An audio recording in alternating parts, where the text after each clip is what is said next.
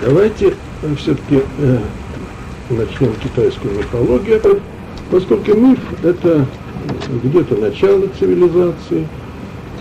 Я вам, правда, говорил, что китайцам не свойственно мифологическое мышление, по общему э, мнению.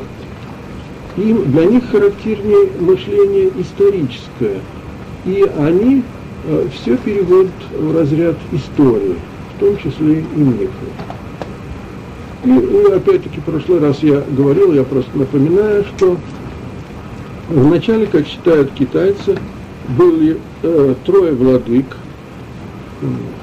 Это э, в их число входят разные мифологические персонажи, не всегда одни и те же, э, в разных источниках по, по-разному. Ну вот, первая была э, богиня Нуева, которая сотворила людей.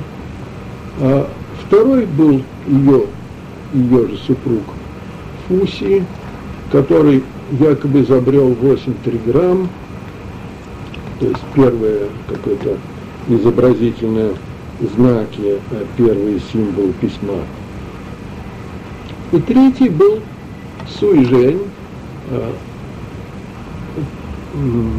мифологический герой, который научил не пользоваться огнем. Пользоваться огнем китайцы э, научил Фуси. Он же э, научил их э, якобы варить пищу и тем самым избегать эпидемий, страшных заболеваний, истребления народа. А вот этот самый Суйжень, он научил не просто пользоваться огнем, а научил добывать огонь. Ну, я рассказывал вот, э, посредством трения этой самой ну, палочки, дырочки, э, китайцы добывали огонь. Впоследствии э, все это несколько а, модернизировалось, и добывать огонь стали, я не скажу, с помощью увеличительного стекла, а с помощью вогнутого зеркала, металлического зеркала, которое направлялось на какой-то сухой материал, и солнце считая жарко, а материал загорался. Вот эти трое владык стояли у, у начала китайской цивилизации. Якобы. После них а, шли пять богов первопредков. А, по-китайски это будет Уди. Это уже специально для вас. Уди те были Сан Хуан, эти Уди, которых, э, э, в число которых тоже входят различные мифологические герои, как вот это число, э, сакральное число 5, оно варьируется, то тот, тот зачисляется э, в эту обойму, то другое. В этом случае э, одним из первых был э, Хуанги, желтый владыка, которого часто считают ну, родоначальником китайской нации.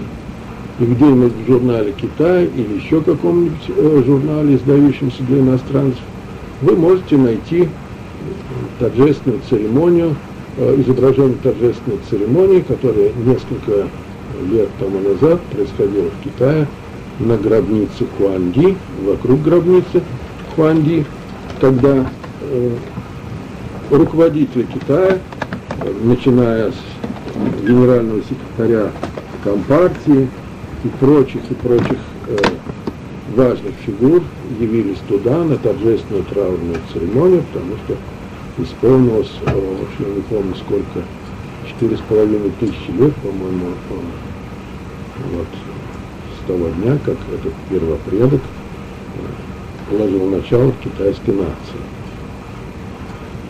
Это э, миф, поскольку есть и другой, э, вот, наука утверждает, что китайцы произошли якобы от Синантропа, который был найден недалеко от Пекина, в пещере. Пещера довольно гнусная, я могу сказать. Э, но вот когда подумаешь, что из этой вот мрачной дыры выш, вышел миллиард китайцев, просто как-то не по себе становится. А Хуанди считается э, родоначальником китайской нации, и китайцы всюду об этом пишут и говорят.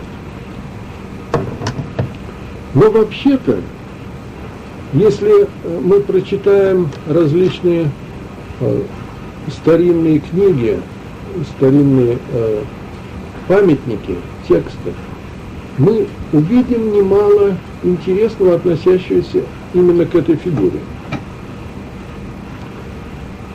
Считается, что Хуанди, как и все первопредки китайские, как вот все эти пять владык и трое владык, считается, что они э, пришли откуда-то с небес, как и положено таким сакральным фигурам. Э, описывается это стандартно всегда.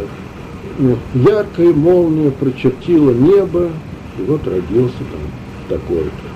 Или э, радуга э, многоцветная э, прочертила лунный диск и так далее. Падучая звезда пролетела и родился такой-то. Считается, что Хуанди явился э, в Китай, э, явился на Землю из созвездия э, Сюань-Юань. Э, это где-то в нынешнем созвездии Льва, вот такой растопыренный дракон – Э, это созвездие. И э, явившись на Землю, он сделал для людей, э, для людей немало полезного. Ну, если первые Пуси там э, Сюжен делали такие основополагающие вещи, а вот Хуандин